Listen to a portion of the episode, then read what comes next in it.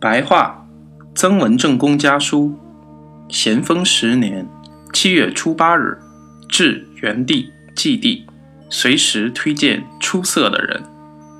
元帝、祭帝左右，除了辅卿以外，又推荐义卿、柳南二位，很好。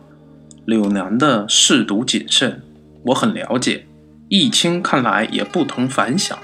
我知道小府观察人的方法。主要看他是否有原则而没有官气，办事有条有理而不是口出狂言为主。又嘱咐他求润帅、左郭以及元帝见人，以后两位弟弟如果有所发现，随时推荐，把推荐人的长处、短处一五一十告诉兄长，或者告诉小泉，尤其是习惯于劳苦为办事的根本。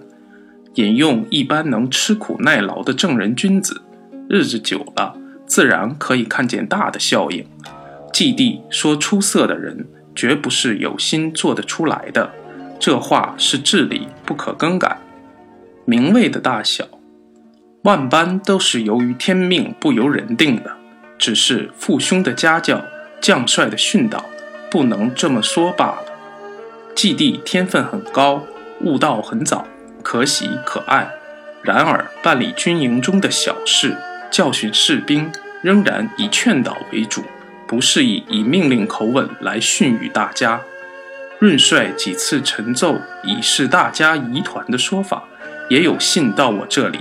昨天奉六月二十四日的谕旨，实授两江总督，兼受钦差大臣。